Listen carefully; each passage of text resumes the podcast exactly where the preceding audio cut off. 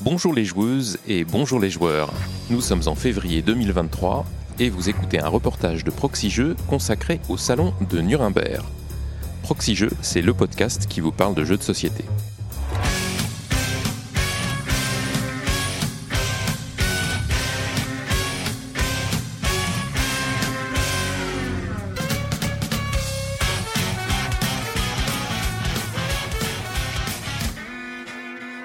Je suis Hammer et je vous souhaite donc la bienvenue en ce samedi 4 février 2023 à Nuremberg au Salon international du jeu et du jouet.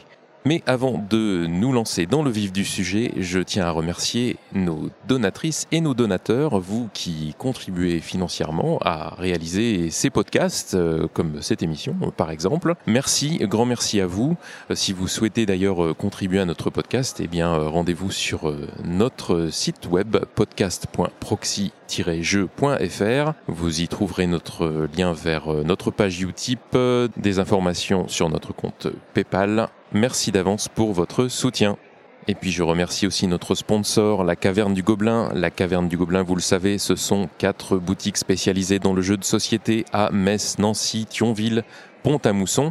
Mais c'est aussi un site de vente en ligne que vous retrouverez sur cavernedugobelin.com. Et oui, nous voici donc à Nuremberg pour un salon dont vous n'avez peut-être euh, pas l'habitude d'entendre parler parce que c'est un salon uniquement professionnel. Il n'est pas ouvert euh, au public, euh, non pas comme Essen ou d'autres festivals tels que le Festival international des jeux euh, de Cannes. Là, c'est non seulement un salon professionnel, mais aussi un salon qui n'est pas dédié uniquement aux jeux de société, mais bien aux jeux et aux jouets dans son ensemble.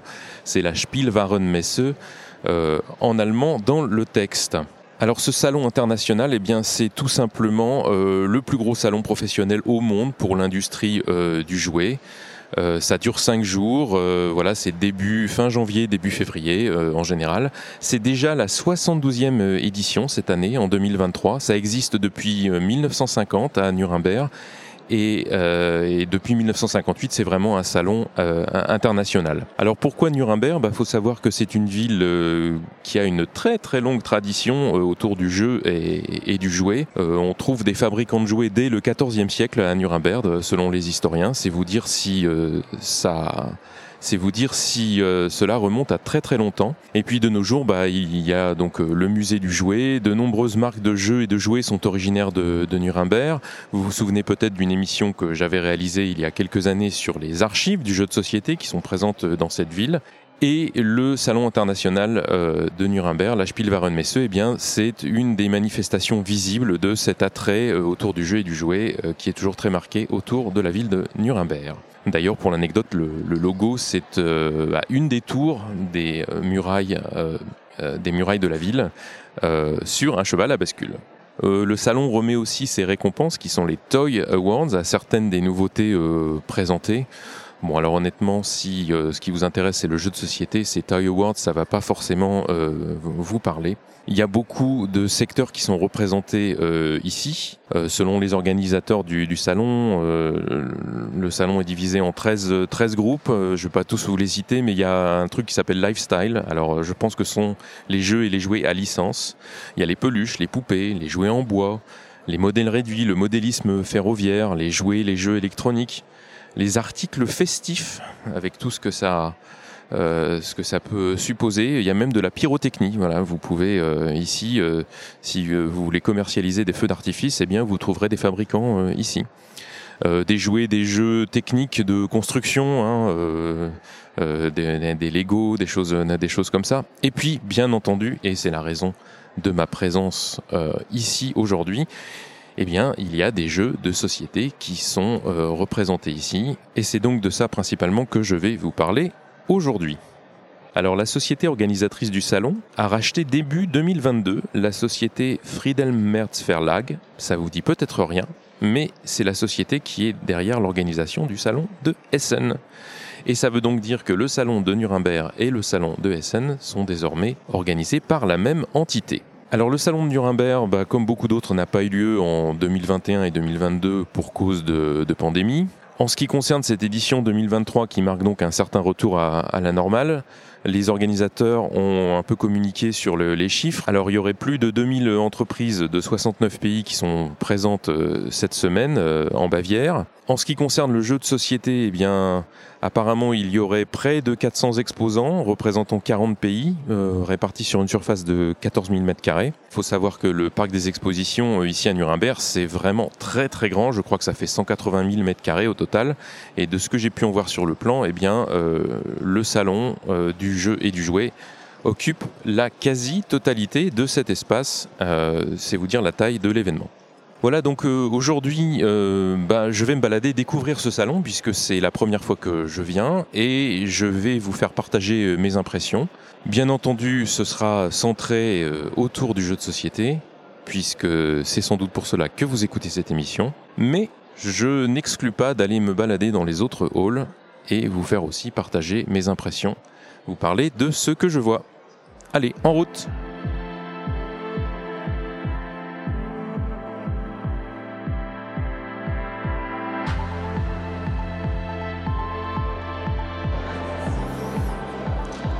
Voilà, bah, j'ai pas tardé à trouver euh, le hall 10.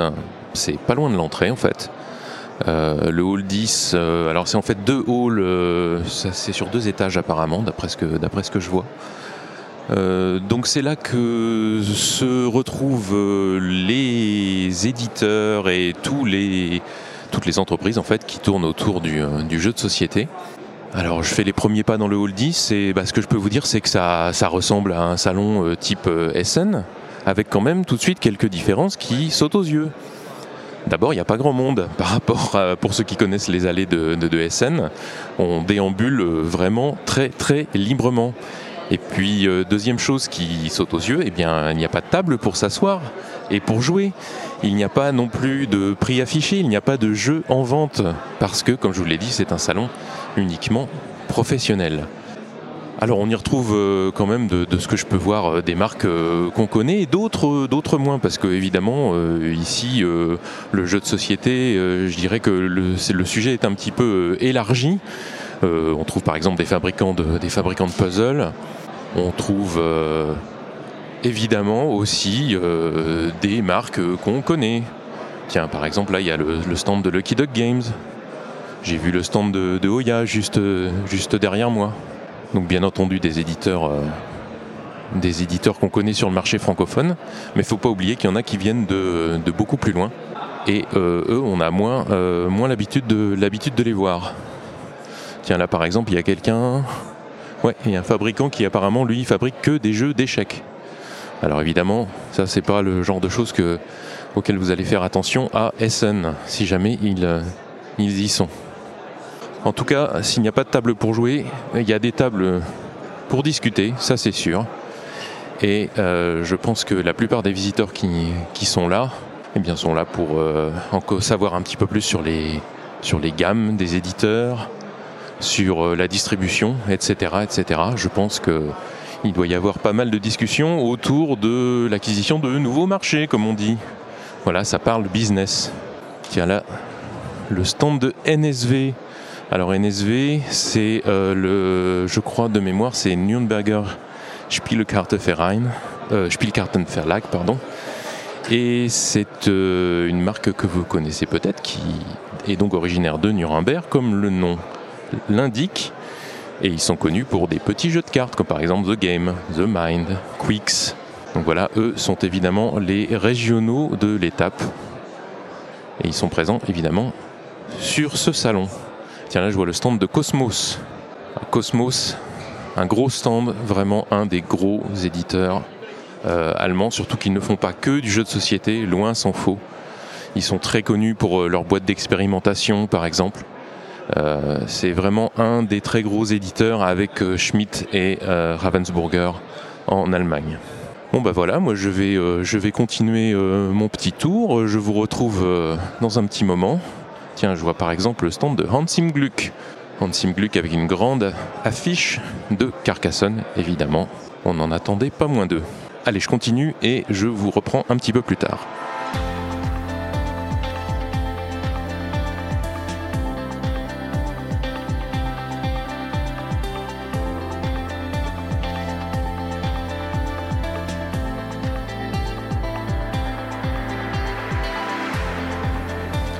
Alors toujours dans ce hall 10 au rez-de-chaussée et je viens de tomber sur euh, un éditeur euh, bien connu, Blue Orange. Je suis avec euh, Mathieu Lanvin sur le site de Blue Orange. Bonjour Mathieu. Bonjour tout le monde. Alors, comme je te disais juste hors antenne, c'est un peu comme SN, sauf que c'est plus tranquille et que les tables de jeu sont remplacées par des tables pour signer des contrats en fait.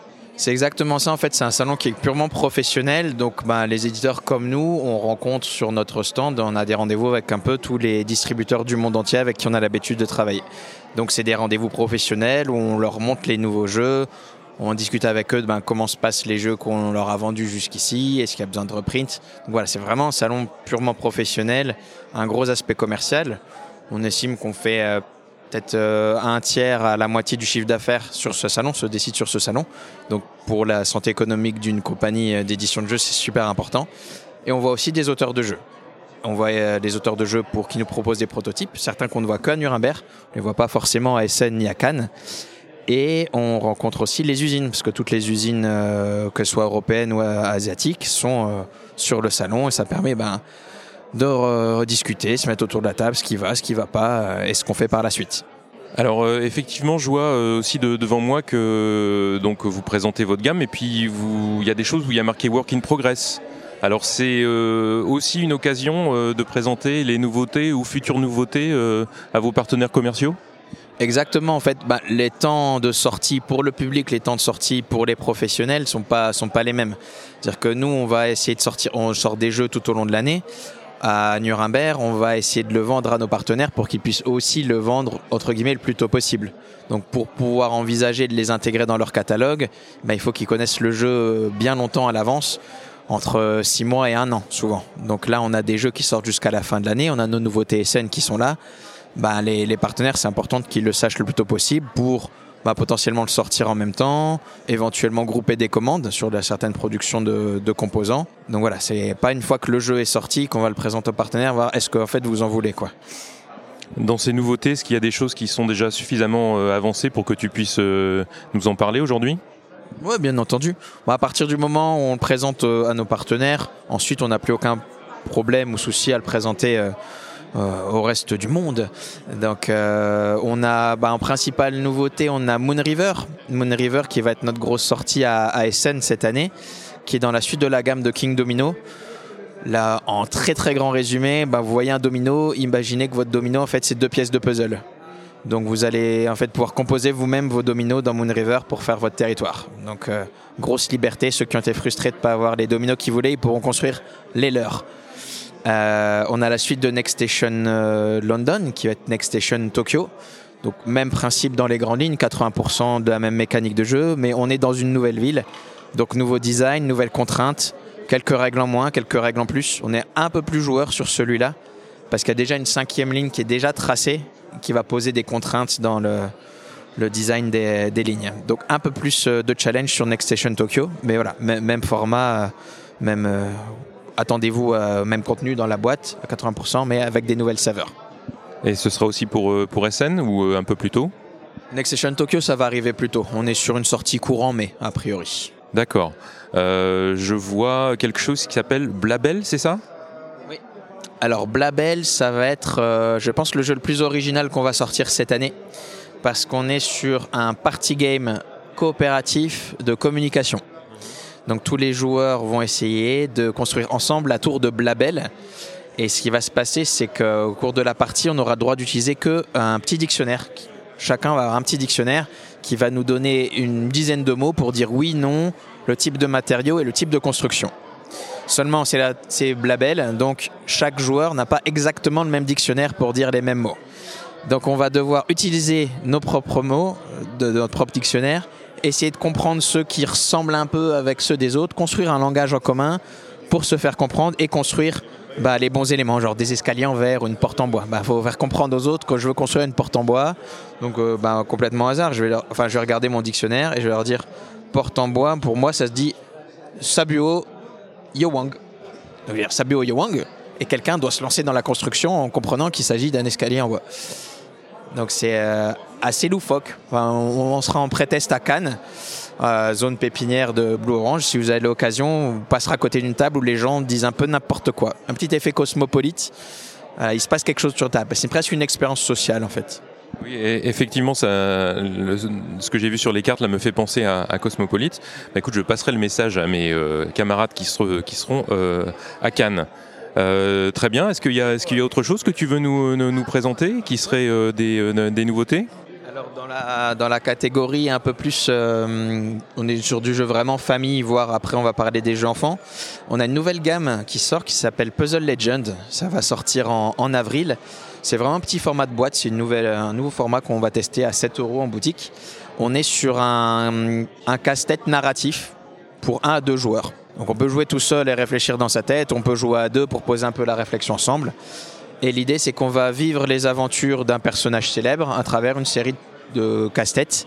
C'est des casse-têtes à base de cartes où on va devoir euh, positionner les différents éléments dans une grille en respectant des contraintes de placement. Et plus on va avancer dans l'histoire, plus ça va être compliqué. Donc ça arrive en avril avec euh, euh, Sherlock Holmes, Merlin et Robinson. Donc à chaque fois un illustrateur différent, mais le même auteur, c'est Johan Levé, hein, le, nouveau spécialiste officiel des, des casse-têtes et des jeux où il faut se creuser la tête. Hein. Oui, après, après Turing Machine. Voilà, notamment, et une série de casse-têtes aussi chez, hum, chez Banquise la gamme logique, je crois, ils l'ont appelé. Euh, donc voilà, on, aime beaucoup ce petit produit qui est tout simple à emporter. Euh, on se plonge dans l'histoire, on aime beaucoup la direction artistique qu'on a faite dessus. Enfin, après, vous jugerez par vous-même. Et on progresse vraiment, on a la sensation de progresser dans l'aventure en utilisant différents éléments. Il y a un petit twist euh, différent dans chaque histoire. Je ne vais pas tout vous spoiler, mais voilà, la gamme est un peu, différente sur chaque, sur chaque titre. Bah, très bien. Euh, bah écoute, euh, merci beaucoup Mathieu pour cet aperçu de, de ce qui arrive euh, chez Blue Orange. Il me reste à te souhaiter une, une bonne fin de salon parce que c'est presque c'est presque la fin. Il reste encore aujourd'hui aujourd'hui et demain. Et puis bah pour pour les auditeurs de Proxy Jeux, certainement rendez-vous à Cannes. Ouais, c'est tout bientôt Cannes. Et puis bah merci, bah, bon salon à toi aussi. Merci.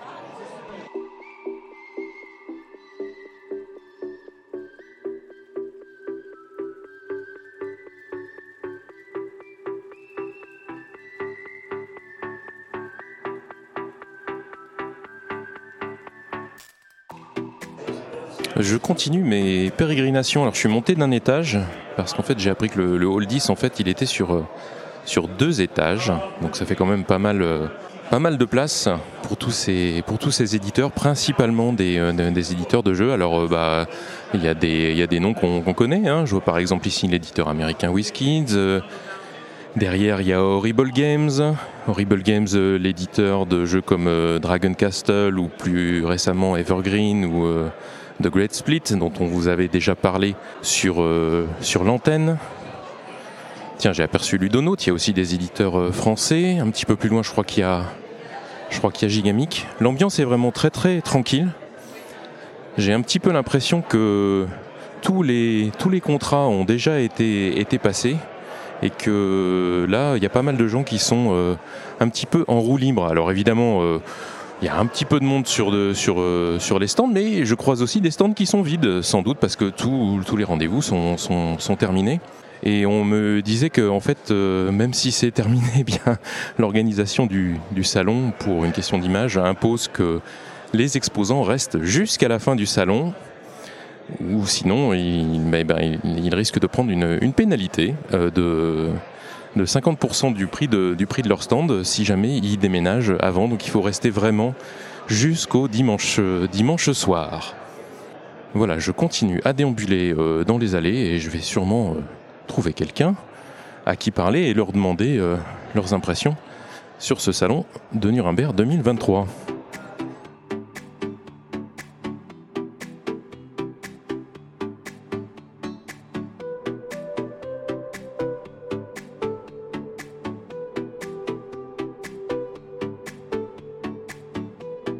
Voilà, toujours dans le, dans le hall 10 au premier étage, je me suis arrêté sur euh, le stand de Ludonote euh, et je suis avec euh, Manon de Ludonote. Bonjour Manon. Bonjour. Alors, bah, première question, ce, salon de Nuremberg pour, pour Ludonote, ça s'est bien passé? Beaucoup de, de rendez-vous commerciaux, j'imagine? Oui, principalement avec mon collègue Bruno qui fait ce travail-là. Est-ce qu'il y a aussi des, des, auteurs de jeux qui, viennent vous voir? Bon, je vais trahir un petit secret, il y en a un à ma droite. Oui, voilà, il y a Ask à notre table. Oui, il y a des auteurs de jeux qu'on connaît, d'autres qu'on ne connaît pas aussi, qui viennent faire des rendez-vous pour montrer leurs protos. Est-ce que alors le, salon de Nuremberg ça s'est pas euh, ça s'est pas tenu les deux dernières années hein, pour cause de pandémie comme comme beaucoup de choses. Est-ce que euh, vous en tant qu'éditeur c'est un rendez-vous qui vous qui vous a euh, manqué? Est-ce qu'il y a des choses que vous faites ici que vous ne faites pas à Essen par exemple ou à Cannes ou que vous faites différemment? Alors oui, ça nous a manqué dans le sens où ce qu'on peut pas faire en face à face avec les clients, il a fallu le faire en ligne. Parfois ça s'y prête, parfois ça s'y prête pas. Ça nous a coûté un peu plus cher en échantillon. En termes de business, on s'y est retrouvé. Euh, enfin, je, parle juste de l'absence de Nuremberg, mais c'est quand même beaucoup plus pratique de se voir en, face à face, évidemment, plus pratique et plus agréable. Alors euh, j'ai l'impression que les salons tels que Nuremberg, les salons professionnels, bah, c'est aussi une occasion de montrer sa gamme, puis peut-être de montrer, euh, de montrer ce qui, ce qui va venir. Est-ce qu'il y a des nouveautés que vous avez présentées sur le salon à vos différents partenaires? Oui, il y en a deux, Archéologique et Kid Express, qui sortiront à la fin de l'année tous les deux. Donc ce sera des sorties pour, euh, pour Essen Archéologique, oui, et Kid Express un peu après. Ah, Kid Express, c'est une. Je me dis que vu le nom, ça doit être une version pour enfants de, Colt Express, c'est ça? C'est exactement ça, oui. C'est une version enfant pour, euh, de Colt Express pour les 6 ans. Alors comment ça fonctionne? Il faut toujours euh, empiler des, cartes et puis dérouler le film à la fin? Ce ne sera pas des cartes, ce sera des tuiles. Il n'y a pas de programmation forcément parce que c'est pour les enfants. Mais ce qui est vraiment intéressant dans ce jeu, c'est qu'il y a une petite pichenette en fait. On protège le train des bandits on est des enfants qui protégeons le train des, bandits et donc on va essayer de les dégommer avec, euh, avec un projectile pour les renvoyer dans la prison et protéger le trésor. Donc toujours, euh, toujours le même thème de, l'attaque du train, mais euh, des mécaniques de jeu assez différentes somme toute, et un, et un public, un public différent. Et à l'envers, parce que là, cette fois-ci, les enfants n'attaquent pas le train, ils le défendent. Ce qui est un petit peu plus moral, euh, je, je, je pense. Euh, Puisqu'il y a euh, Aske à ma, à ma droite, il y a aussi des choses qui se passent euh, autour de Living Forest, j'imagine, qui, je, le rappelle, a eu le, le Kenner Spiel. il y avait eu une interview d'ailleurs sur Proxy Jeux.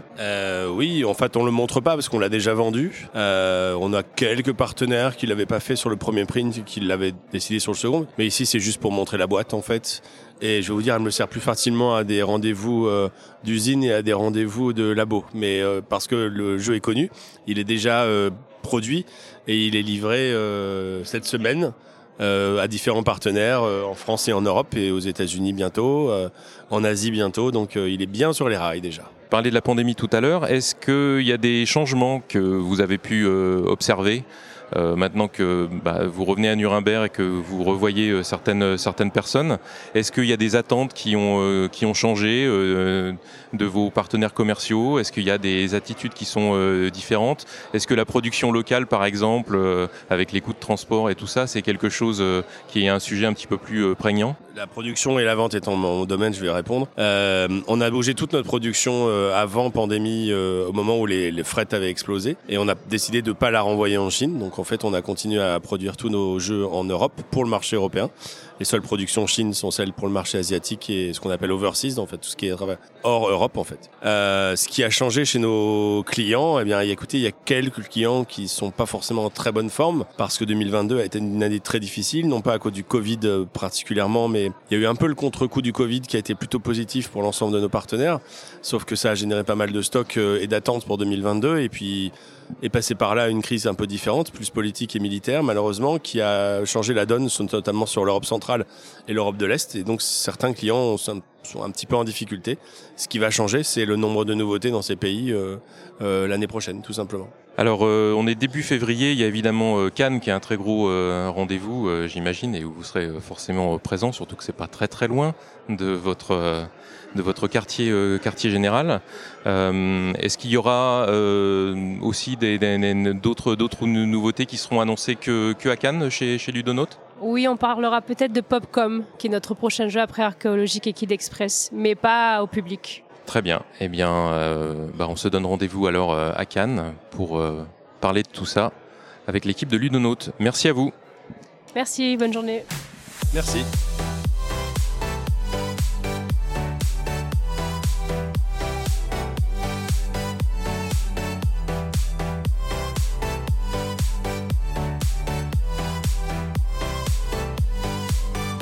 Voilà, je continue mon petit, euh, mon petit tour, euh, toujours bah, dans, le, dans le hall 10, hein, là où sont tous les éditeurs de, de, jeux. Et je viens de tomber sur le stand de Cocktail Games, où il y a Mathieu Despnous. Bonjour Mathieu. Bonjour, ça va bien? Bah Écoute, ça va euh, très bien. Alors, euh, bah, je vais te poser un petit peu la, la même question qu'aux gens que j'ai rencontrés déjà, euh, déjà ce matin. Euh, Nuremberg, bon, c'est principalement des rendez-vous avec des partenaires commerciaux, des auteurs. Est-ce que c'est quelque chose qui t'a manqué les, les, les, trois dernières années? Alors oui et non. C'est-à-dire que oui, parce que le contact humain avec les gens, etc., c'est vraiment formidable et ça permet, c'est un peu un accélérateur et non parce qu'on peut aussi quand même travailler à distance et ça marchait, euh, ça marchait assez bien. Mais là, je crois que tout le monde est content de revenir, même si je constate qu'il y a une baisse euh, d'affluence en fait extrêmement forte dans le nombre de visiteurs et également en fait dans le nombre d'exposants, puisqu'il y a certains halls en fait qui sont complètement fermés et dédiés à du stockage. Oui, euh, je me suis fait la, réflexion et je le disais tout à l'heure qu'effectivement les bon c'est samedi aussi. Il y a déjà des gens qui sont qui sont repartis euh, peut-être, mais c'est vrai que c'est très très calme. Euh, je vois pas mal de jeux sur ton stand qui sont euh, des jeux que l'on connaît, qui sont sortis, mais euh, là-bas derrière, je vois une boîte que j'ai jamais vue, qui est une boîte assez grosse pour une boîte Cocktail Games. C'est quoi? Alors euh, c'est un jeu d'un auteur japonais euh, qui s'appelle, qui est assez connu des gamers parce qu'il s'appelle euh, Isashi, euh, Isashi Hayashi. En fait, il a déjà fait en fait des jeux de, de gamers et en fait, on a un jeu qui s'appelle Bomb Buster. Donc c'est un jeu avec des missions. Donc il y a 70 missions. C'est un peu un croisement entre Anabi et The Mine où on fait des missions progressive en fait pour euh, qu'une bombe ne saute pas en fait. Hein. C'est voilà, c'est quelque chose de, très très évolutif. Donc c'est un, un, peu un pari pour Cocktail Game, mais on a trouvé que l'idée du jeu était euh, absolument génial. On a été conforté dans le choix. C'est un jeu qu'on a signé il y a déjà deux ans et sur lequel on est en fin de développement et qui va sortir probablement à la fin de l'année ou en début d'année prochaine. Voilà. Et c'est extraordinaire en termes d'expérience de jeu. Euh, voilà, c'est euh, c'est très très nouveau pour nous, mais, l'accueil de nos partenaires export est vraiment, très très bon. En fait, ils comprennent tout de suite l'intérêt du jeu. Effectivement, ça n'a pas l'air d'être un jeu qui s'explique forcément en trois phrases comme euh, beaucoup de jeux de la, de la gamme que Cocktail Games. Euh, pour l'instant. Excuse-moi, ça s'explique en trois, phrases et je vais le faire en fait. Donc, phrase numéro un, c'est un jeu d'un auteur japonais où il y a 66 missions pour faire euh, pour qu'une bombe ne saute pas. Ces missions sont progressives.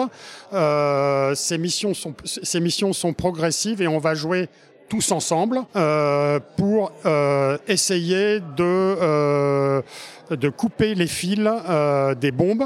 on peut réussir ces missions ou échouer. Et c'est évolutif et ces missions intègrent plein de choses différentes, du son, des choses comme ça. Bon d'accord, bah, défi relevé complètement, complètement à, à l'improviste. Ce que je vois sur la table derrière, je pense que c'est encore au niveau de, prototype. Tu as déjà une idée de quand est-ce que ça va sortir? Sur le jeu Bombbuster Le jeu Bombbuster va, sortira quand il sera prêt. Euh, donc euh, la meilleure date de sortie, c'est quand un jeu est prêt. Donc là, euh, on est en train de travailler euh, l'illustration. Euh, on a quasiment terminé en fait le développement mécanique du jeu.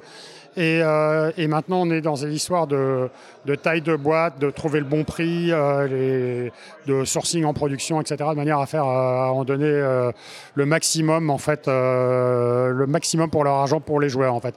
Voilà, avec un prix de vente qui sera autour de 40 à 45 euros environ. Euh, tu parlais de fabrication, il y a des, bah, il y a pas mal de fabricants évidemment qui sont qui sont présents. Est-ce que c'est aussi pour pour toi une occasion de rencontrer justement des fabricants? Alors oui, on voit on voit pas mal de fabricants, sachant que bon on voit alors bon des fabricants chinois parce qu'on a une partie de nos jeux en fait qui sont faits en Chine, euh, mais on peut voir aussi des fabricants français puisque en fait on va on va sortir en fait notre premier jeu en français en fait Trio qui est 100% fabriqué en France. Est-ce que c'est encore difficile de trouver des, fabricants? Alors en Europe, il y en a, mais euh, des fabricants euh, en France euh, spécifiquement, est-ce que c'est encore difficile ou est-ce que c'est un marché qui est en train de, de grandir? Alors on est en train de... On fait un peu l'expérimentation de la chose. Euh, je pense qu'il y a une vraie volonté pour un certain nombre d'entre nous d'essayer progressivement et quand c'est possible en fait de bah, de faire de la fabrication française. Et euh, donc voilà là on fait notre premier jeu et pour l'instant on arrive à avoir un prix qui est un peu plus cher en fabrication, qu'on répercute pas dans le prix de vente, mais je trouve ça bien de le faire en fait. Hein. je trouve ça bien de le faire et, et voilà. Et donc on a des BAT, des choses comme ça, etc. Donc ça prend un peu de temps. On se cale avec des gens qui sont pas forcément des, fabricants de cartes et, et, et ça se passe bien il y a un apprentissage à faire aussi du côté des, euh, des professionnels de la, de la fabrication pour s'adapter aux, aux, particularités euh, du jeu de société finalement. Exactement, exactement, et c'est tout le challenge. Alors euh, Cannes se profile à, l'horizon, Proxy Jeux y sera euh, bien évidemment, nous aurons un stand. Euh, vu ce que je vois là sur ton stand ici, quelque chose me dit que la grosse nouveauté qui sera mise en avant, ce sera Trio probablement? Alors il y aura deux choses. Il y aura l'extension d'Happy City, donc ça s'appelle Happy City Grosilla, et donc on fait venir, et ça c'est quelque chose d'assez incroyable, on fait venir pour la sortie de cette extension. Euh, et Toshiki Sato, qui sont les, euh, les, auteurs du jeu, donc euh, le papa et sa fille de 14 ans. Et on fait venir également Makoto, qui est l'illustrateur, qui a dû faire un passeport pour les besoins de la cause, parce qu'il avait jamais euh, bougé du Japon. Et donc ces gens-là sont très mis en avant par le Festival de Cannes, puisqu'ils vont monter sur scène. Ce que j'ai discuté avec le Festival de Cannes et pour eux c'est vraiment une occasion aussi de montrer que c'est un festival international. Et voilà ils vont faire des dédicaces euh, sur notre stand. Et c'est une aventure humaine euh, formidable à la fois pour eux et pour nous. Ça va être un petit peu sportif au démarrage puisqu'on va faire la réception euh, de, de ces trois sympathiques japonais en fait tout seuls et avec une communication un peu limitée mais on va descendre avec eux ils vont visiter le château de Versailles, évidemment, parce qu'on est à Versailles. On va descendre avec eux en train. Et puis après, ils vont dédicacer, et, euh, dédicacer sur notre stand. Ils repartiront, en fait, le dimanche matin. Ils vont visiter Paris, en fait, le dimanche et, lundi. Donc, c'était très chouette. Quand je suis allé au Game Market, euh, sur un coup de tête, je leur ai proposé ça. Ils ont accepté. J'ai trouvé ça formidable. Et pour nous, c'est un bon moyen de montrer que derrière un jeu, il y a un auteur. Et je trouve que l'expérience qu'on avait eue quand on avait fait venir les auteurs d'Imagine à Cannes, bah, c'était formidable et je trouve que j'espère que ça va être un peu un peu la même chose avec euh, avec avec euh, avec Makoto, euh, Airu et Toshiki. C'est vrai qu'il y a un certain nombre de jeux chez Cocktail Games qui sont des jeux d'auteurs et d'autrices japonais. D'ailleurs, je crois que Trio ne fait pas ne fait pas exception. Hein, c'est bien ça? Alors c'est bien ça. Je veux juste dire quelque chose, c'est qu'en 2023, on ne sort que du jeu japonais. voilà, donc euh, désolé pour les auteurs français, les gars, mais euh, prenez la nationalité japonaise. Vous aurez peut-être un peu plus de facilité à vous faire éditer chez Cocktail Games. Euh, plus sérieusement, donc on a l'extension d'Happy City qui s'appelle Happy City Grosilla qui sort. On a Trio qui est un jeu de Kaya Miyano qui sort également et Bombbuster dont je viens de parler qui est également un jeu un jeu japonais. Voilà. On fera peut-être un peu de français l'année prochaine en fait. Hein. D'accord, bon c'est vrai que Top Ten c'était euh, un auteur euh, français pour euh, pour le coup et Maudit Maudit aussi. Bon très bien, bah écoute Mathieu, merci beaucoup pour ces nouvelles. Proxy aura l'occasion de te recroiser à Cannes sans, sans nul doute. Il me reste à te remercier, à te souhaiter bah, une bonne fin de salon ici à Nuremberg. Bah, merci Stéphane en tout cas pour être là, etc. Pour le super reportage que tu avais fait sur le Spiel. Je suis super content et t'es prié de pas couper ça à montage en fait parce que je sais que tu es quelqu'un de modeste, mais voilà j'aime j'aime bien le bonhomme et j'aime bien aussi l'équipe de Proxy Jeux, même quand il me taille un peu mes produits, ça me fait du bien et ça me remet un peu du, euh, du plomb dans la tête en fait et c'est cool. Très bien, on a pris note. Merci Mathieu.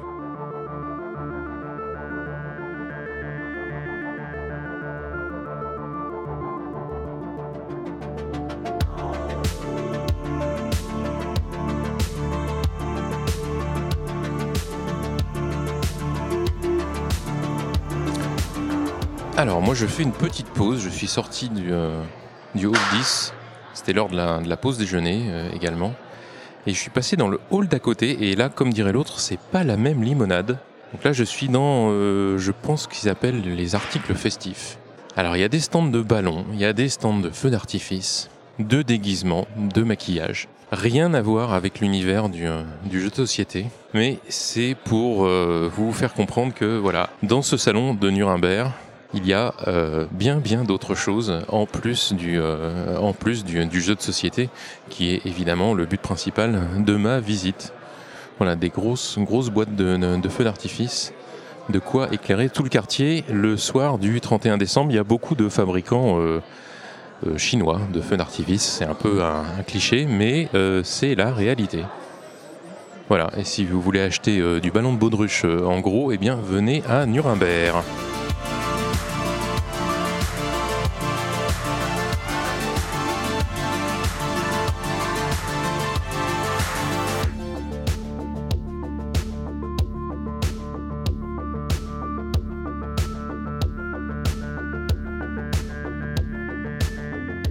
On croise décidément beaucoup de monde dans les couloirs du salon, dans les allées du salon de, Nuremberg. Je suis sur le stand helvétique avec euh, Adi Barkat. Bonjour Adi. Bonjour. Alors, est-ce que Nuremberg, pour un éditeur de jeux, c'est euh, l'endroit où il faut être? C'est un incontournable? Ouais, c'est un rendez-vous de début d'année où on présente euh, tout ce qui vient. C'est incontournable. Ça fait euh, depuis, enfin, on y vient depuis 2014. On a construit beaucoup de relations et on rencontre aussi des auteurs. Et c'est un moment génial. Est-ce que, alors ça s'est pas tenu en 2021-2022 pour les, les, raisons que, que l'on sait, est-ce que d'une part c'est un rendez-vous qui, vous a manqué, par quoi vous l'avez remplacé? Et puis est-ce que le fait de revenir euh, après tous ces événements, euh, tu observes des, changements au niveau des, relations du, business, euh, des choses qui sont un peu différentes? Merci pour la question, c'est super, ça me donne l'occasion de te dire que ça nous a manqué et on l'a remplacé par quelque chose. On a invité euh, nos distributeurs à venir nous, nous rejoindre dans les montagnes suisses. On a appelé ça The Gaming Summit, donc c'était une rencontre euh, de travail pendant quatre jours. Euh, on a randonné en montagne et ici, là, à Nuremberg, on les voit une heure. Et là, on les a vus quatre heures et on leur a montré plein plein de jeux, euh, même des jeux qui sortent en 2024-2025. Et c'était très chouette. Euh, la, en fait, l'absence du salon euh, pendant deux ans nous a euh, aidé à créer cet événement qui probablement perdurera. Mais c'est pas pour ça qu'on ne vient pas ici. C'est vraiment il y, y a tous nos partenaires qui sont là, c'est génial. en fait, moi, je, en plus à titre personnel, ça fait depuis 2014 que je viens. Je connais tellement de monde maintenant. Je peux pas faire un couloir sans m'arrêter parler avec quelqu'un. C'est génial. Est-ce que euh, les conséquences de, bah, la pandémie, euh, on le sait, euh, les difficultés d'approvisionnement, l'explosion des frais logistiques, quelles conséquences ça, a sur votre, sur votre travail? Alors, ça a des conséquences de surcoût, en fait, imprévues. Donc, tout d'un coup, transporter les jeux coûte plus cher, les fabriquer coûte plus cher. Parce qu'en fait, dans le coût d'un jeu, par exemple, je crois que c'est 70%, c'est le coût du papier. Donc quand le papier fait x2, ben c'est plus cher. Et nous, nos jeux, on les a déjà ben, pricés sur le marché depuis longtemps. Euh, voilà, on, on s'est tellement habitué à les, juste les réimprimer, à les laisser au même prix. Puis tout d'un coup, il y, a le, il y a le choc de dire ben, on fait quoi maintenant? Euh, On veut pas non plus entraîner un choc économique sur nos jeux, mais on peut pas non plus ne rien faire. Euh, donc c'est vraiment une équation, une équation périlleuse. Et j'ai l'impression que sur l'année 2022, on, bah, avec l'équipe, on a beaucoup euh, parlé ouvertement des défis, on a pris des décisions. On finit euh, l'année bien dans les chiffres noirs, ce qui est déjà un exploit à mon avis. Et on espère qu'on continuera à relever le défi. Voilà ce que je peux te dire. Est-ce que par exemple, euh, ça vous pousse à changer l'endroit où vous produisez vos jeux, des, des choses comme ça? Est-ce que vous avez été obligé de reconsidérer ce, ce genre de choses? Alors, dans, dans, notre philosophie, on essaye de, de, de, produire autant que possible en Europe pour l'Europe, en Asie pour l'Asie. Donc on a les deux, euh, deux possibilités. Et c'est vrai qu'en plus, euh, cette année, je trouve que les prix en Chine euh, sont de plus en plus intéressants par rapport à l'Europe, à cause peut-être ces, ces, histoires de papier. Mais malgré ça, on reste et on produit en, Europe. Donc pour nous, c'est important pour des, raisons écologiques de, rester aussi proche que possible. Mais c'est vrai, l'équation, je l'ai dit, elle est difficile. J'ai vu aussi que, alors je passe à, à autre chose, j'ai vu que bah, sur la plupart des stands, il y a aussi euh, évidemment les gammes, euh, les gammes existantes qui sont, qui sont présentées, bien sûr, c'est important, mais il y a aussi euh, les nouveautés, les choses à venir, les, les, les projets. C'est le cas aussi pour Helvétique sur ce salon? Alors on présente toujours euh, toutes nos gammes. Nous on adore travailler en gamme. On en a quatre qui sont présentées là sur le stand. Donc il y a Pocket, il y a After Dinner, il y a la gamme sur la nature et puis il y a la gamme en bois. Pocket, c'est la gamme où il y a Bandido, des choses comme ça. Ah ouais, Bandido. Et puis le, les deux derniers, c'est Mada et c'est Bubbly qui vient d'arriver, un jeu de Toby Abota où euh, voilà les, joueurs occasionnels et les enfants vont jouer pour la première fois un jeu où on joue un contre tous et à tour de rôle. C'est un jeu tout simple comme euh, comme la gamme Pocket et on se réjouit de le présenter ici. Donc oui, la nouveauté c'est important mais on en discute beaucoup avec l'équipe. Je trouve qu'il faut pas non plus être tout le temps que dans la nouveauté. Je trouve que la gamme c'est hyper important aussi. Donc on fait un effort pour toujours représenter la gamme. Et en dehors de ces gammes-là, on aime bien depuis une année ou deux euh, trouver un, jeu héros ou coup de cœur ou haut potentiel qui est innovant pour une question de mécanique, de matériel et de le pousser aussi. Donc l'année passée, c'était un jeu familial pour enfants, Toko Island. cette année, c'est un jeu qui va s'appeler On the Road. c'est quatre groupes de musique qui, qui, partent en tournée et qui accumulent des fans pour se retrouver sur la scène finale et avoir le plus de fans qui assistent au concert final. Euh, donc euh, les fans, on les met dans un sac. Et puis euh, et en fait il y a, un mécanisme de, tirage du sac. Et c'est un jeu très très c'est léger, hein, c'est pas un jeu de stratégie, mais par rapport à ce que ce qu'on connaît d'Helvétique, c'est une plus grande boîte, c'est très thématisé. Enfin on, s'est bien amusé sur ce jeu et on, on, est curieux de voir ce que ça donne. Là les distributeurs adorent, donc nos grands distributeurs se sont déjà positionnés sur des, des, des, volumes très très intéressants. Et du coup on se réjouis peut-être de le lancer en ayant un, concert à SN ou ailleurs. Euh. non, parce qu'il n'y a pas beaucoup de, de, jeux sur une thématique musique comme ça. Ça, ça nous amuse à, aussi du point de vue communication, marketing. Euh, voilà. C'est vrai que c'est pas un thème que, qui est très abordé dans les, dans les jeux de société. Alors les joueurs qui euh, et les joueuses qui écoutent euh, Proxy Jeux bah, connaissent Helvetic évidemment pour toutes ces gammes dont, dont, tu parlais.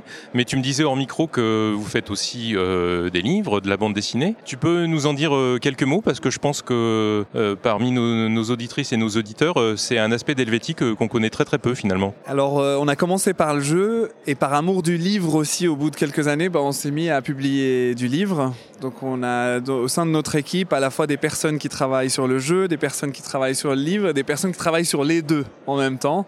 On adore ça, on publie de la littérature jeunesse. Par exemple des livres sur la nature comme Ornithorama, Arborama et bientôt Insectorama euh, qui nous influencent aussi dans nos choix éditoriaux dans le jeu vu qu'on a lancé une gamme nature, euh, Fun by Nature. Euh, maintenant la BD ça nous passionne pas mal. Et euh, on aime bien rendre euh, le savoir accessible, on aime bien euh, que les lecteurs et les lectrices soient en mouvement, c'est-à-dire qu'ils apprennent quelque chose dans le livre et ils aillent, qu'ils aillent faire quelque chose. Donc nos, livres sur le droit de vote des femmes, sur femmes au fil du temps, etc. Donc voilà, c'est, on a vraiment les deux casquettes, on appelle ça le grand écart les personnes qui sont là à Nuremberg, ben, le week-end d'avant, ben, j'étais à Angoulême au festival de la BD. J'ai l'impression d'avoir deux gros jobs, mais c'est génial. Très bien. Bah écoute, euh, merci beaucoup euh, Adi pour euh, ces quelques mots. J'imagine qu'on vous retrouvera à Cannes à la fin du mois de février. Eh oui, on sera à Cannes. Ludovic sera là, donc notre éditeur jeu. Mathilde sera là, elle s'occupe de communication et, d'autres membres de l'équipe. Et on sera sur le stand de, notre distributeur français Wilson Jeux. Très bien. Eh ben, on suivra ça. Merci Yadi. Merci Stéphane.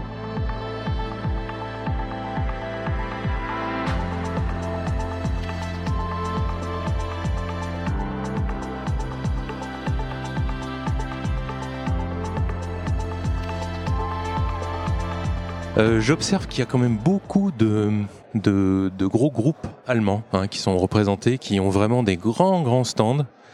Euh, alors c'est vraiment des stands où il y a, la, où il y a de la place. Hein c'est, je dirais même, c'est pas vraiment des stands, c'est plus des, des, des showrooms.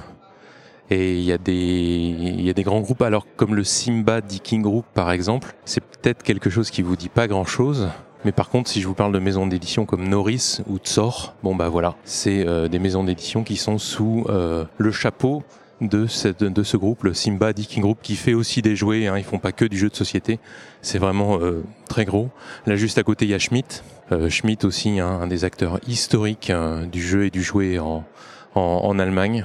Gros, gros stand. Et en fait, il y a toute une partie qui en fait n'est pas ouverte. Et je pense que c'est simplement des, des, des bureaux euh, pour, pour des réunions, quoi. Et, mais en tout cas, c'est c'est grand. C'est vraiment un très grand, très grand stand. Il y a évidemment des acteurs comme Asmodée qui sont présents à plusieurs endroits du salon pareil, des stands assez grands qui font showroom comme euh, comme la plupart euh, des exposants euh, ici, sauf qu'évidemment les plus petits ont vraiment des des surfaces au sol nettement nettement moins moins grandes. Il y a pas mal de fabricants aussi hein, qui sont présents tels que Cartamundi, Altenburger, Ludofact est là, bien entendu. Et il y a tous les fabricants chinois qui sont apparemment regroupés dans un, dans un hall spécial Chine où je ne suis pas encore allé me perdre.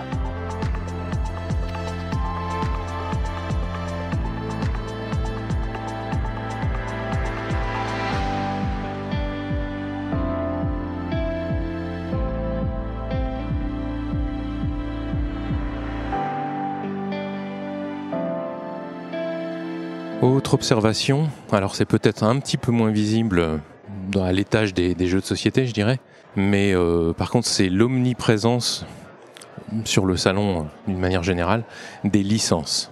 je crois d'ailleurs que c'est un des, un des thèmes officiels mis en avant par, par les organisateurs du salon, c'est euh, absolument incroyable le nombre de jeux et de jouets qui utilisent des licences. Alors que ce soit euh, des licences de films, des licences de dessins animés, des émissions de télévision, j'en passe et des meilleurs. Je crois que j'ai lu quelque part dans le, dossier de presse qu'il y avait à peu près un tiers des jeux euh, qui reposaient, des jeux et des jouets, hein, qui reposaient sur une licence. C'est vraiment énorme. Et bon, pour certains éditeurs de jeux, hein, on sait, c'est une, c'est une tendance euh, euh, dans laquelle ils se sont euh, engouffrés. il y a certains éditeurs américains, par exemple, peut-être USA Poly ou d'autres, qui font pas mal, pas mal de jeux, de jeux à licence. D'ailleurs, on en a vu arriver certains sur le marché français. avec comme auteurs des collectifs comme Prospero Hall, par exemple, des collectifs d'auteurs Prospero Hall qui ont été rachetés par Funko. Vous savez, les petites figurines Funko Pop il y a quelques années. Voilà. Allez, je continue et je pense que j'ai encore quelques personnes à interviewer.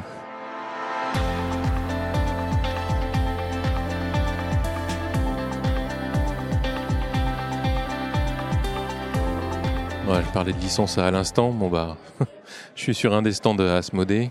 Je pense que ça prouve bien ce que, ce que j'étais en, train de, en train de dire.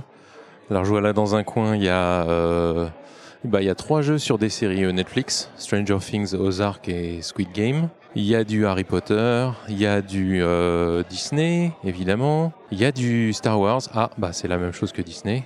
Donc euh, évidemment, il y a aussi tous les jeux que, l'on connaît, hein, qui ne sont pas forcément des, des jeux, des jeux à licence, et Dieu sait qu'il y en a chez, chez. Mais voilà, en tout cas, cette tendance des, des licences bah, n'est pas près de s'éteindre, bien au contraire, j'en ai l'impression.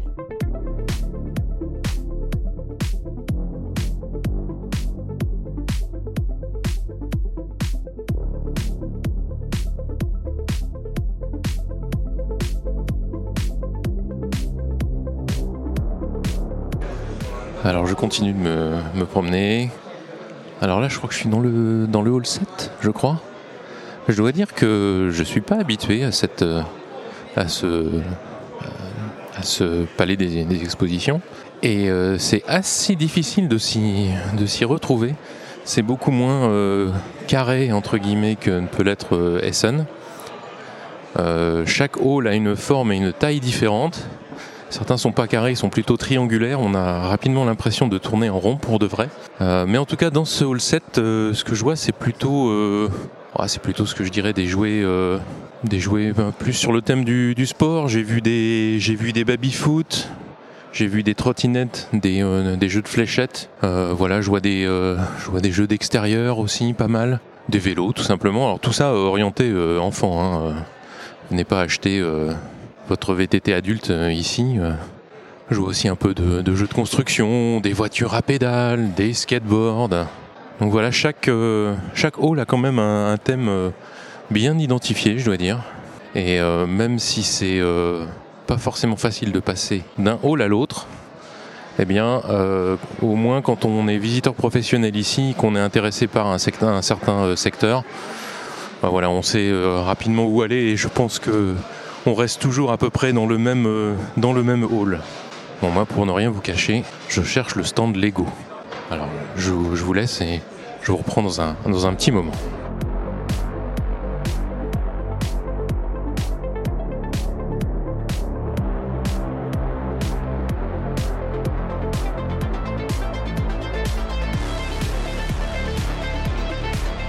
Voilà, je suis revenu dans le hall 10, je me suis arrêté sur le stand de Instaplay. Alors Instaplay, euh, bah, si vous êtes comme moi, ça doit pas être un nom qui vous dit grand chose. C'est pas un éditeur. Par contre, je vois euh, des, boîtes de différents éditeurs. Et puis surtout, j'ai en face de moi euh, Gaëtan Bojano. Et ça, c'est sans doute plus un nom qui vous dit quelque chose. Bonjour Gaëtan. Bonjour. Alors Gaëtan, on te connaît notamment euh, grâce à Forge Next. Alors si je veux résumer, je pense que Forge Next, c'est une agence d'auteurs et euh, tu es donc maintenant impliqué dans euh, Instaplay. Ça m'a l'air d'être quelque chose de différent. Est-ce que tu peux nous expliquer de quoi il retourne? Alors effectivement, c'est complètement différent.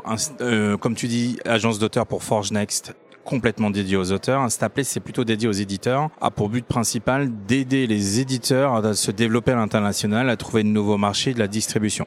C'est un peu ce qu'on faisait entre autres sur une partie des activités au travers de ForgeNext jusqu'en 2020. Et à partir de 2020, en fait, on a fondé Instaplay avec Isabelle Vandamme, qui est l'ancienne numéro 3 dans Kama, qui était à la tête du board game. Et on est complètement complémentaires. C'est cas de le dire complètement complémentaire. Euh, elle est commerciale, moi pas du tout. Et euh, par exemple, Mondou ou des jeunes français euh, comme euh, l'éditeur qui a fait René Goéland, euh, Chèvre Édition Mon Édition, bah, viennent nous voir et nous demandent de les aider à les accompagner à la distribution internationale. C'est le cœur de notre activité on va dire pour l'instant.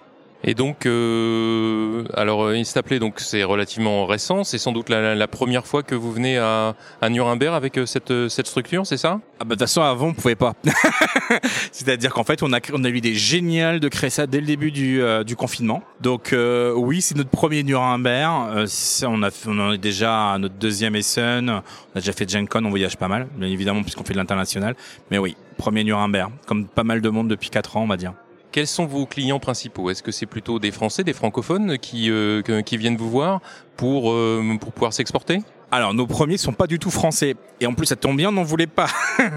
Puisque justement l'idée c'était pour nous d'aller travailler plutôt avec des, euh, des étrangers, un pour qu'ils viennent en Europe et en France principalement, c'était beaucoup plus simple pour nous. Et en fait notre tout premier c'est Mandou l'éditeur de Jekyll and Hyde, entre autres, mais de Queens aussi par le passé euh, de, de Bruno Catala. Et euh, maintenant, depuis un an, on travaille de plus en plus avec de Français, bah, comme Kif Édition, par exemple, on se charge de tracks à l'international. On travaille aussi avec euh, avec Boom, qui est un éditeur canadien. On travaille avec Tout Monta, qui est une toute jeune société qui va sortir à Veola dans pas longtemps.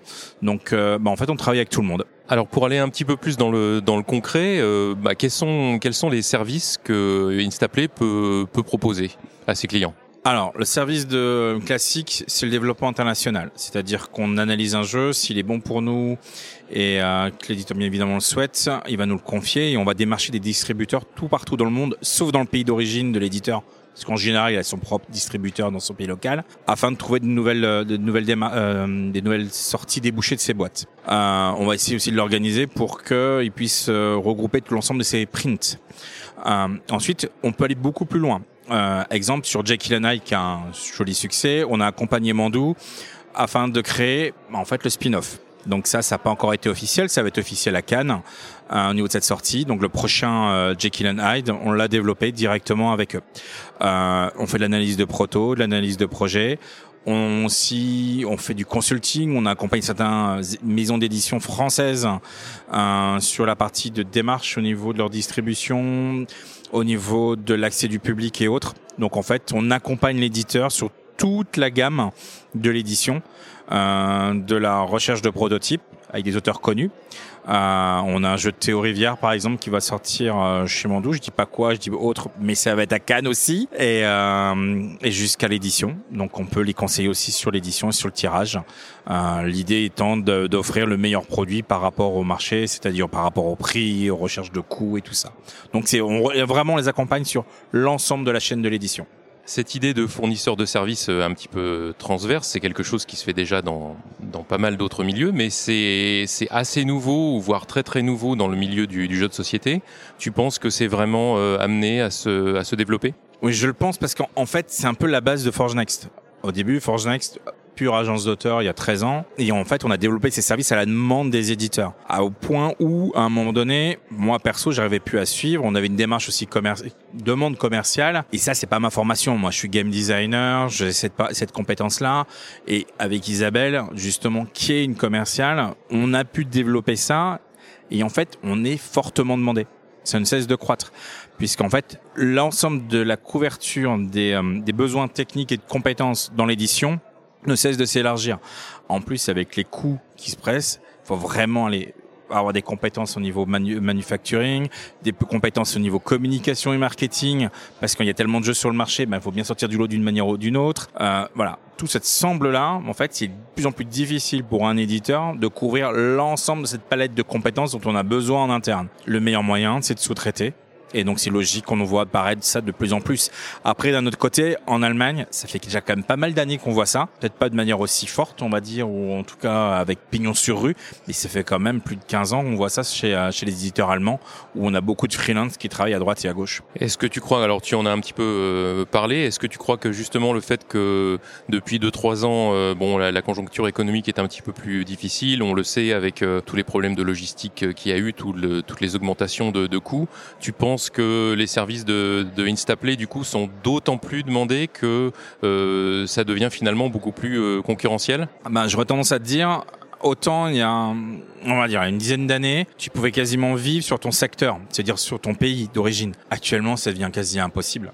Euh, la concurrence est telle, et surtout en France, il y a tellement d'éditeurs que soit il faut que tu travailles en direct avec les boutiques. Par exemple, tu regardes Hopla qui s'auto-distribue, ben, en fait, tu te fais plus de marge c'est un moyen, c'est aussi le mode de fonctionnement de BioViva. Euh, si tu passes par un distributeur, il faut absolument à un moment donné ben, passer par l'international. Sauf que travailler à l'international, ben, ça demande des réseaux de contacts, ça demande aussi beaucoup d'énergie et de temps. Et à un moment donné, ce temps et cette énergie que tu déploies, tu vas peut-être plus l'avoir pour faire ton édition si vous êtes sur une petite équipe.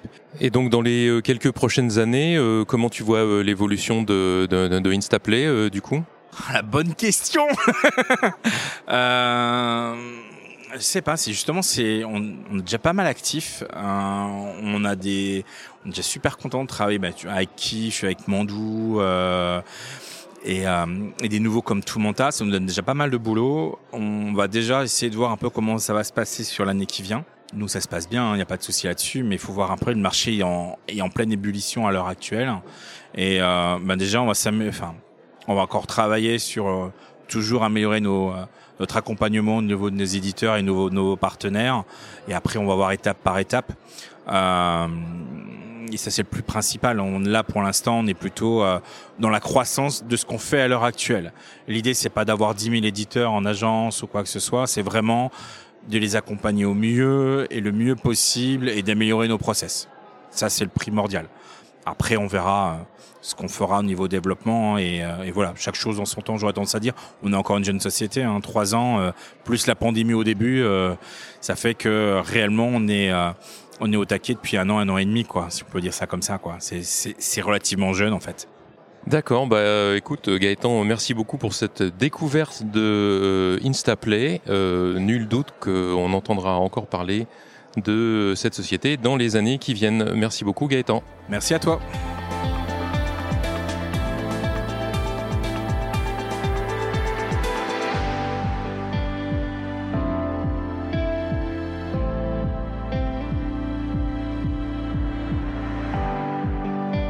Je viens de m'asseoir sur le stand de Oya et je suis avec euh, Patrick. Bonjour Patrick. Bonjour Stéphane. C'est ça. Euh, alors Oyas, c'est un éditeur qu'on connaît, bah, qu'on connaît pas mal pour des euh, localisations, notamment de, petits jeux de cartes euh, allemands. On en a vu pas mal, ou de plus gros jeux comme récemment le très bon Les Tours ambulantes. moi, j'ai envie de te demander, Patrick, pourquoi Oya vient aujourd'hui, enfin cette semaine, à Nuremberg? Parce qu'on a également fait des jeux nous-mêmes, comme le jeu 1000 titres on a fait des créations comme euh, Mangakai, Demi-Gods. On a fait des semi-créations comme Pas de bras ou 50 missions. Et euh, en général, on est assez fiers de nos versions. Euh, je pense que 50 missions, par exemple, c'est une adaptation de Chaos, c'est un jeu américain, mais que la nôtre est au moins deux fois mieux que la précédente. Et donc, on vient chercher s'il y a d'autres pays qui seraient intéressés pour les vendre. Pour la première fois, on est venu ici, on a pris un stand pour voir. Et euh, alors on est samedi, la semaine n'est pas tout à fait terminée, mais est-ce que tu peux déjà dresser un, petit bilan de, ta semaine à, Nuremberg? Je sais pas encore. non, je sais pas encore. Ça a démarré doucement. Peu à peu, on a commencé à avoir du monde. On a des contacts, il y a des gens qui sont intéressés. Quand ils jouent euh, au jeu 1000 titres ou à 50 missions, ils sont sur le cul parce que les deux choses sont super bons. Et puis après, il faudra que ça corresponde. Nous, en tant que localisateurs, on sait très bien le problème tu passes 2, 3, 4 jours ici, tu vois des dizaines de jeux. Et des fois, euh, tu vas zapper, tu vas avoir d'autres contingences qui vont faire que ça va aboutir ou non. Tu ne peux pas être sûr, euh, même avec le meilleur contact du monde, tu ne sais pas ce qui va se passer après. Euh, c'était important de, de, venir ici vous-même et pas de parler peut-être à un distributeur ou à des distributeurs qui pourraient se charger de ce développement à l'international Bon, ça fait partie du fun. Euh, les gens qui connaissent Soya, on fait un petit peu, on fait tout quoi. tout ce qui concerne le jeu. Donc on fait jouer à Oya à Paris. On, fait des formations sur le jeu, on fait des animations. Alors, je le tiens à le dire pour les gens mariage, bar mitzvah, euh, voilà, on est disponible. Euh, on édite, on distribue. Euh, on va, voilà, on fait nous-mêmes les localisations. On réécrit toutes les règles.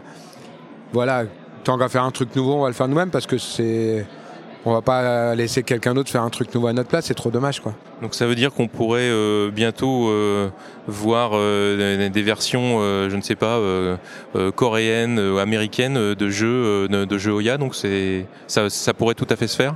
Ben j'espère. Après on verra. Peut-être que là, oui, oui, bien sûr, c'est sûr. On va conquérir le monde. Je sais pas. peut-être ou peut-être pas. Je sais pas. j'espère. Est-ce que dans les, dans les deux dernières années qui se sont, euh, qui se sont écoulées, où bon, bah, le, le paysage je dirais, international au niveau du jeu de société a un petit peu changé avec euh, des, nouvelles contraintes, est-ce que vous, en tant qu'éditeur, ça, vous euh, ça vous affecte plus ou moins directement? Je sais pas, c'est quoi les nouvelles contraintes? Les, euh, les, prix qui ont augmenté sur la, la logistique, euh, le prix du papier qui a augmenté, les prix de l'énergie, tout ça, est-ce que c'est quelque chose que vous subissez plus ou moins euh, directement ou c'est encore un peu transparent pour vous? Alors, amis joueurs, c'est vous qui subissez, c'est pas nous. Nous, on augmente les prix et c'est vous qui payez plus cher en fait. Faut que je vous le dise, nous on subit, c'est juste qu'on est obligé d'augmenter les prix et puis après, c'est vous qui prenez plus en fait. Hein. Faut voir les choses en face. Après, euh, ça va, ça vient, c'est pas de bol. Par exemple, là, on a une nouvelle version de la course de tortue qui est vachement belle, mais on l'a fait venir en, euh, en, novembre et donc on a payé euh, trois fois plus qu'on payerait si on la faisait venir aujourd'hui. On l'a pas mis sur le prix de vente parce que euh, on l'a étalé et tout ça, on pense que ça va aller.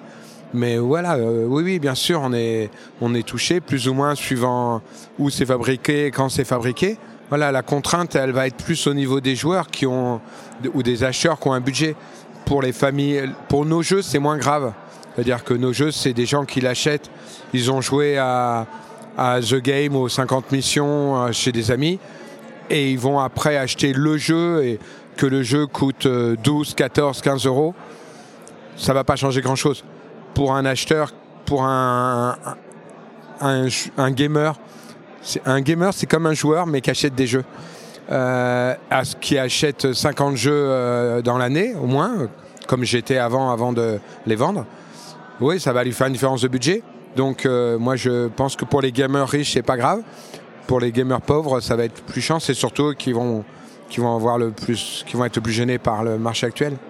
Ils iront peut-être un peu plus dans, dans, dans les cafés-jeux. Non, non, parce que dans les cafés-jeux, tu viens à 4, tu peux t'acheter le jeu. C'est que les gamers qui nous font ça.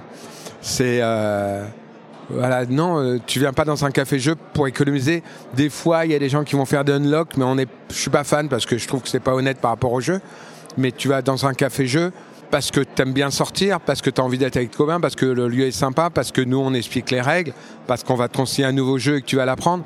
Mais si tu vas dans un café-jeu pour économiser le prix du jeu, c'est bizarre. Par contre, que euh, par exemple Antique, que des gens viennent jouer avant de l'acheter, ben voilà, ça leur coûte 6 euros avec une boisson à Oya et euh, ils sont sûrs de jouer avec la vraie règle plutôt que quand finit la, partie. Eh mais non, on n'a pas le droit de passer des frontières rouges, c'est interdit avec les bonhommes bleus. Et tout ce qu'on a fait, toute la partie, elle compte pas vraiment. Moi, ça me l'a fait sans arrêt. Donc c'est aussi l'avantage de venir à un endroit où on explique tes règles. Alors une des dernières sorties, j'en ai parlé euh, au début, on en a parlé d'ailleurs sur l'antenne de, de Proxy Jeux, c'était les tours ambulantes. Et là, euh, je me retourne et je vois une petite boîte. Alors le nom de l'auteur m'a attiré, il y a marqué Rainer Knizia. Euh, et ça s'appelle Demi-Gods. Et il y a un sous-titre qui dit Les dieux au bistrot, c'est le déshonneur. Est-ce que tu peux nous en dire un petit peu plus? Alors, il vous a pas dit aussi que le demi de Demi-Gods était en forme de demi, parce que c'est une histoire de pochetron. C'est euh, des dieux qui vont à la taverne et euh, qui ont trop bu, et c'est le déshonneur. Pour ceux qui connaissent Camelot, ils voient à peu près la référence. Et euh, ils se mettent à parier pour voir qui est le plus fier, qui, a le, qui va choper le plus de déshonneur. Le déshonneur en grec ancien, ça se dit Aishkone. On a fait des recherches. Et pour ça, ils se lancent des défis en faisant appel à des demi-dieux. Ils vont les équiper avec des artefacts. Alors on a cherché 15 demi-dieux, c'était du boulot, et déesses. Des artefacts, c'était plus facile. On a eu un, très bon jeu de Knizia en plus, et ça fait une sorte de poker inversé où euh, le but c'est pas d'avoir la meilleure main, mais surtout pas avoir la moins bonne. Et même avec la meilleure main, on peut perdre parce qu'il ne faut pas se retrouver tout seul à la fin. Si on se retrouve tout seul avec la meilleure main, on perd. Donc il y a du bluff, il y a des sensations toutes les mains sont différentes. Donc il se passe toujours des trucs marrants autour de la table. Voilà, c'est drôle, c'est rapide. C'est à la fois pour euh, joueurs, mais en même temps on peut faire jouer euh, ses copains ou sa famille et ça marche également. Et ça joue de 3 à 8, donc on aime bien parce qu'à Oya on a souvent des grandes tablées. Donc on est content d'avoir un jeu pour grande tablée. Voilà, ça a beaucoup plu. Pour le, design, alors le Ronan Lemaître, euh, c'est lui qui a fait les, illustrations. Il voulait pas dessiner des pocherons, ça le gonflait. Et donc on a fait tous les musées d'Europe, c'est du boulot, pour trouver des gens qui, boivent.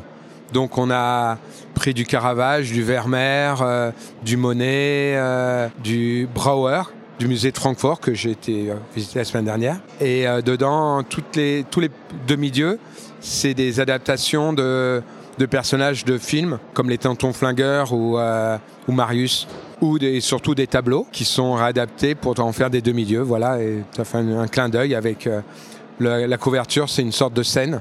Alors, scène avec un C, c'est-à-dire que le, repas du Christ, et voilà, et au, milieu, il y a euh, Hippolyte. Alors Hippolyte, c'est une fille.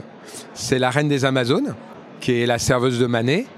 Et euh, Hercule, qui est euh, Maher de Oya. C'est le seul personnage. On a pris, on a, on a une sorte d'Hercule qui travaille à Oya, c'est Maher. Et il est là en Hercule. Il a le poster maintenant, le poster que tu vois derrière nous là, qui est sur le mur, qui présente les.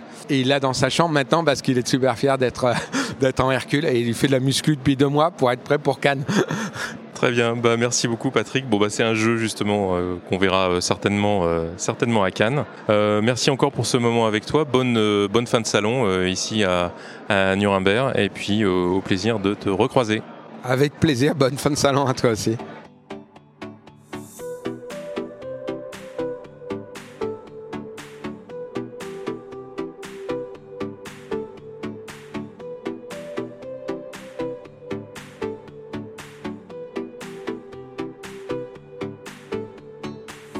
J'ai de nouveau quitté le, hall 10. En fait, je vais aller, euh, je vais aller faire un tour chez Ravensburger dans le hall 12. Bon, les numéros ne sont pas, euh, sont pas très importants évidemment.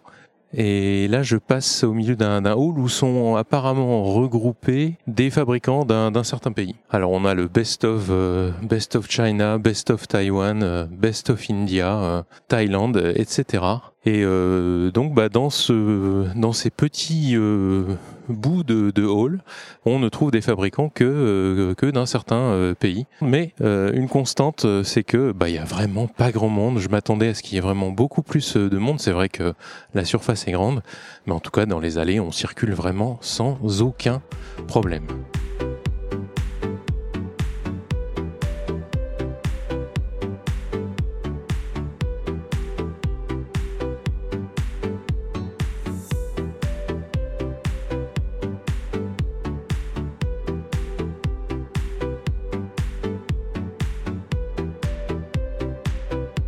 Bah, comme je le disais, je suis arrivé dans le, dans le hall 12 sur le stand de Ravensburger. Si vous suivez un petit peu les, les réseaux euh, sociaux, bah, vous avez entendu certainement parler de Disney Lorcana, qui est un jeu de cartes à collectionner qui n'est pas encore sorti, mais dont on entend déjà parler. Et il y a une partie de l'énorme stand Ravensburger qui est, euh, qui est dédiée à, à, ce jeu.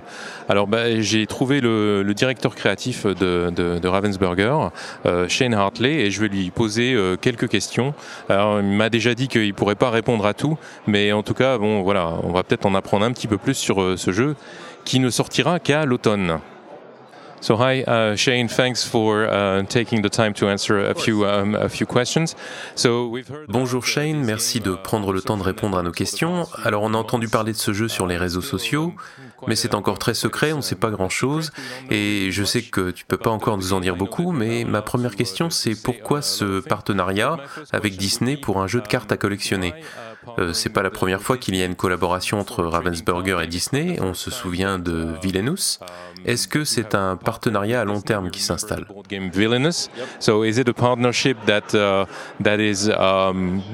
That is going to be on the on the on the long run, so, so to say? Oui, avec Disney, c'est un excellent partenariat qui s'est installé au fil du temps. On adore tous Disney, on est vraiment fans et on veut continuer à faire plus de choses avec eux. Et eux aussi, ils nous aiment bien parce que nous sommes de bons ambassadeurs de leur marque et de leurs personnages. Alors, euh, bon, effectivement, c'est une, marque euh, qui est mondialement connue, ça, euh, on peut pas, on peut pas dire le contraire. Mais pourquoi un jeu de cartes à, collectionner particulièrement? Parce que c'est déjà, après tout, un marché qui est bien occupé. Est-ce que c'est pas, est-ce que c'est pas prendre un risque de se lancer sur ce sur ce marché? Je pense oui, on peut le voir comme un risque, mais c'est une chose pour laquelle on se passionne. On a une équipe avec beaucoup d'expérience qui ont tous travaillé dans ce domaine. Bien sûr, Ryan Miller, qui est co-auteur du jeu. Il y a Steve Warner, qui est l'autre co-auteur. Moi-même, je me suis occupé de jeux de cartes à collectionner pendant la majeure partie de ma vie professionnelle. Ça fait une sacrée équipe qui s'y connaît et on est vraiment très enthousiasmé. Alors quand on s'est retrouvés tous ensemble et qu'on a rencontré les gens de Disney, c'est venu naturellement. Disney avait envie de faire ça, Ravensburger avait aussi envie de faire ça et notre équipe aussi et on s'est dit allons-y.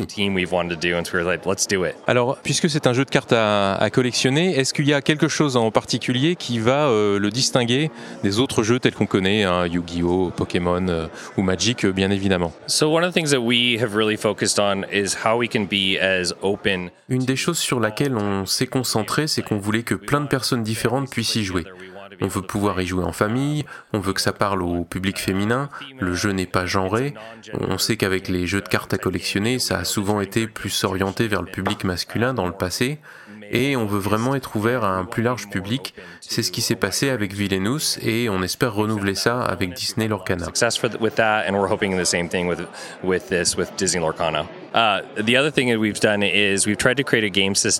L'autre chose qu'on a faite, c'est qu'on a essayé de créer un système de jeu qui est très simple en surface, mais avec une vraie profondeur stratégique.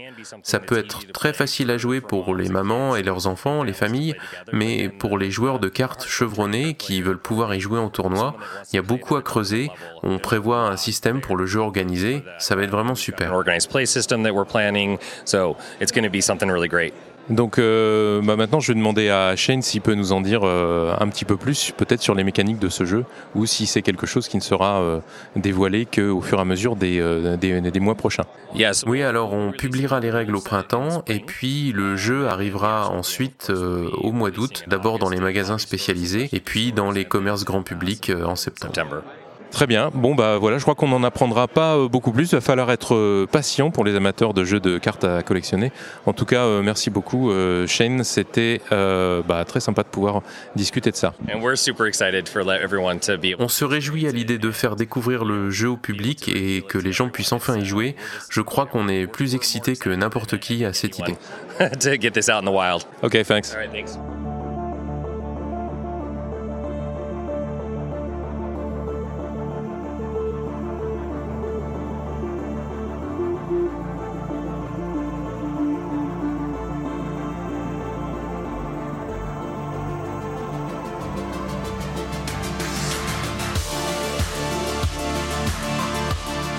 Et bien voilà, c'en est fini pour moi de cette visite au Salon de Nuremberg, édition 2023. Euh, Alors pour terminer la journée, eh bien j'ai arpenté euh, les halls d'un bout à l'autre du parc euh, des expositions ici à, Nuremberg. J'ai vu des jeux, des jouets de toutes les formes, de toutes les tailles, de toutes les, couleurs. J'ai vu des, articles pour faire la fête, comme on dit. Mais j'ai aussi vu voilà, beaucoup de stands où euh, bah, il n'y a pas grand monde, il y a un ou deux commerciaux qui semblent très très fatigués, avec personne qui s'arrête. Euh, des allées ma foi assez euh, assez euh, clairsemées. voilà, j'ai finalement trouvé ça un petit peu de tristouné comme comme ambiance, ce qui est paradoxal pour un salon du jeu et, du jouet.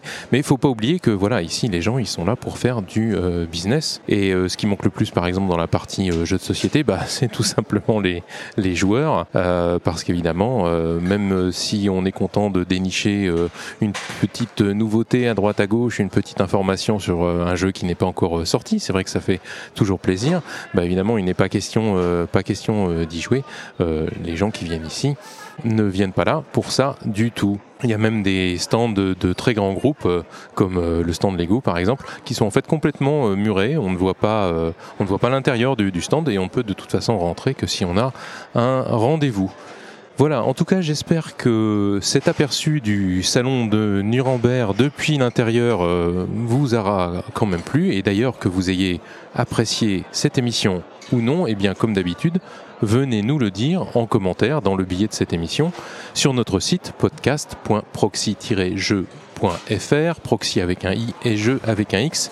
Vous le savez tant que vous serez sur le site, eh bien, euh, si vous souhaitez nous soutenir euh, pour nous aider à produire ces émissions, eh bien, toutes les informations sont là. Vous pourrez contribuer par euh, Utip, par PayPal, par exemple. Et puis venez nous rejoindre sur nos réseaux sociaux, sur Facebook, sur Twitter, sur Instagram. Certains membres de l'équipe sont aussi déjà sur Mastodon. Vous pourrez les y suivre et communiquer avec eux. Et puis venez nous rejoindre sur notre Discord, le Discord de Proxy Jeux, euh, où vous pourrez euh, discuter du contenu des, émissions et de plein d'autres choses. Et puis, bien entendu, parler de nous autour de vous. Voilà, je rends donc euh, l'antenne pour cette émission. à très bientôt dans un prochain format. Et d'ici là, jouez bien.